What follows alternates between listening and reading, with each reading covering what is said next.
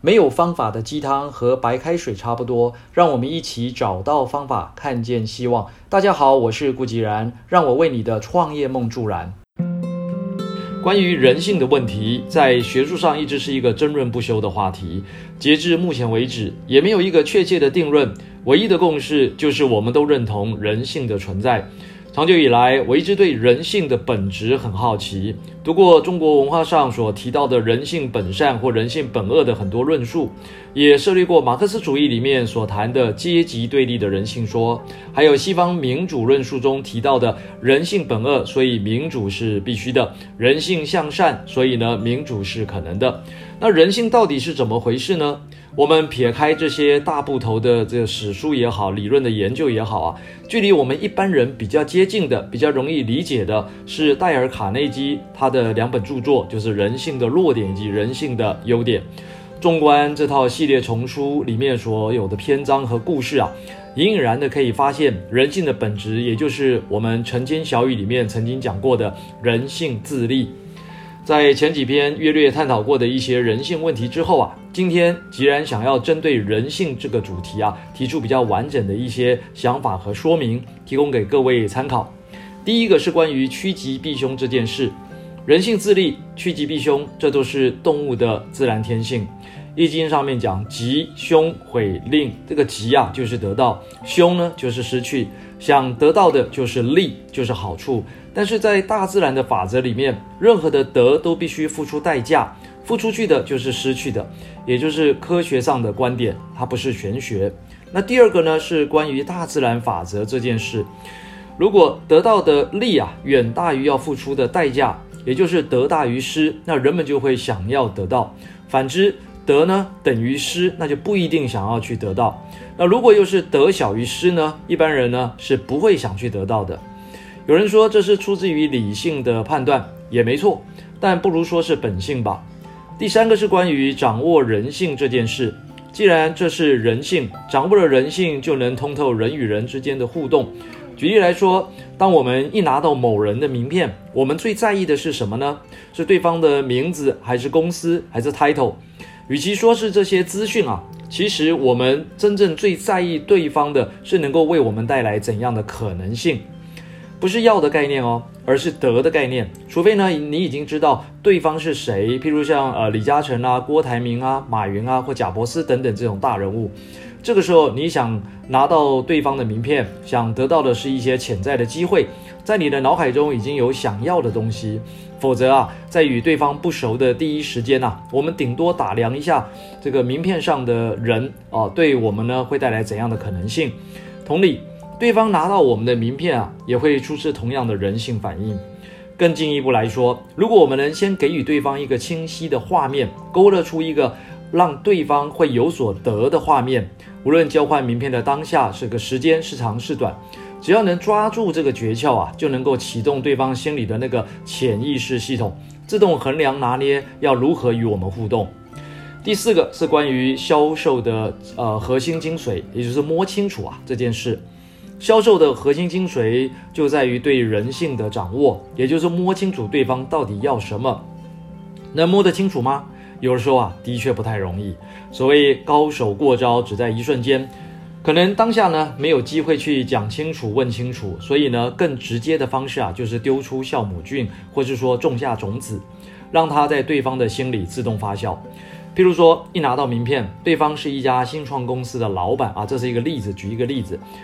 拥有呢某项很先进或者很新奇的技术或产品，那我们或许可以直接说：哇，好特别的技术和产品啊！过去我在红海负责看投资站，呃，没有看过这样的东西啊，实在是非常特别。你能够再多谈一点吗？注意那一句我在红海的时候啊，就是一个酵母菌，可以让对方的内心开始发酵。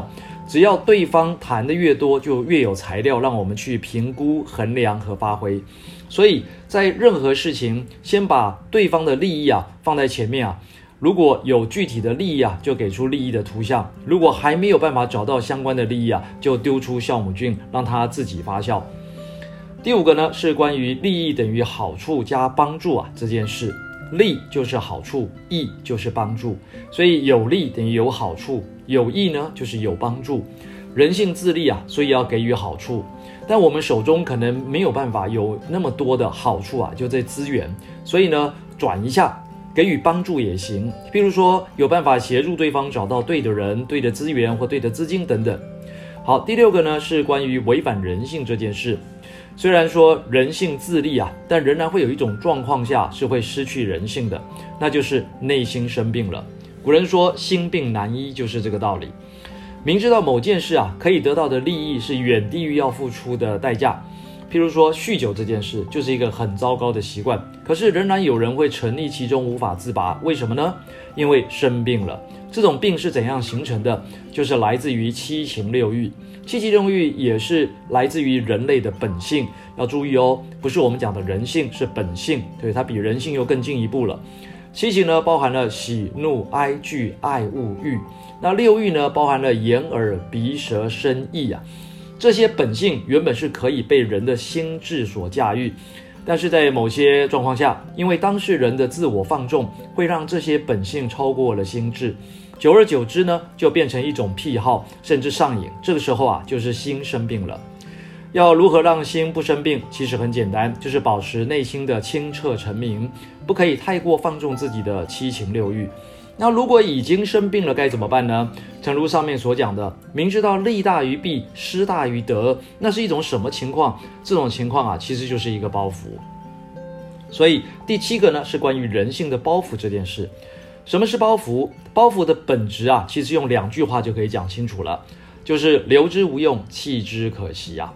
酗酒这件事，这件事呢，本质上呢，就是彻底的留之无用，而你还要继续喝，等于你硬要去背这个包袱，背到背也驼了，脚也举不起来了，甚至呢，身体都垮了。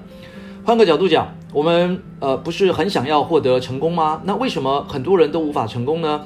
不用去怪环境，在恶劣的环境下都有人成就事业，这纯粹是靠运气吗？不要抓得住运气啊，还得有点本事，但至少呢，平时要有所准备吧。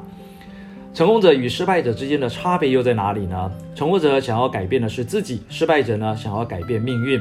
但是不改变自己的心态、姿态，那又怎么样去改变命运呢？要怎么去改？也就是丢掉包袱。每个人身上或多或少都背了一些包袱，有的人包袱多，有的人包袱少，有的人包袱大，有的人包袱小。包袱背在身上就会造成负担，就容易感到累。请注意“累”这个字，这是非常重要的特征。所以，当我们觉得力不从心的时候啊，其实就是身上的包袱已经超过我们的负荷。什么样的包袱呢？包袱的种类太多了，人生当中林林总总的事物啊，都会成为或大或小的包袱。能够甩开包袱，完全不上升的，那是一种修为，没有几个人做得到。考试的压力是一种包袱，平时准备的不够充分，包袱就会比较重。工作的压力呢，也是一种包袱。如果工作超过我们的能力所及，那包袱呢也会变得非常沉重。有些来自于对七情六欲的放纵，不愿意诚实的面对，一昧的沉溺下去啊，那这个包袱啊就背得非常扎实了。各位朋友，一如我们曾经探讨过这个吸引力法则啦、秘密啊这些主题，在这篇人性的七件事总结之后啊，我们想转换主题，开始探讨策略以及兵法。希望呢能够带给大家一些帮助，让我们都能够在各自的事业上心想事成，无往不利。二零二一成就第一，Oh yes！以上就是今日的晨间小语，如果喜欢就帮忙转发出去喽。善知识要传递才能产生力量。我们下回再会。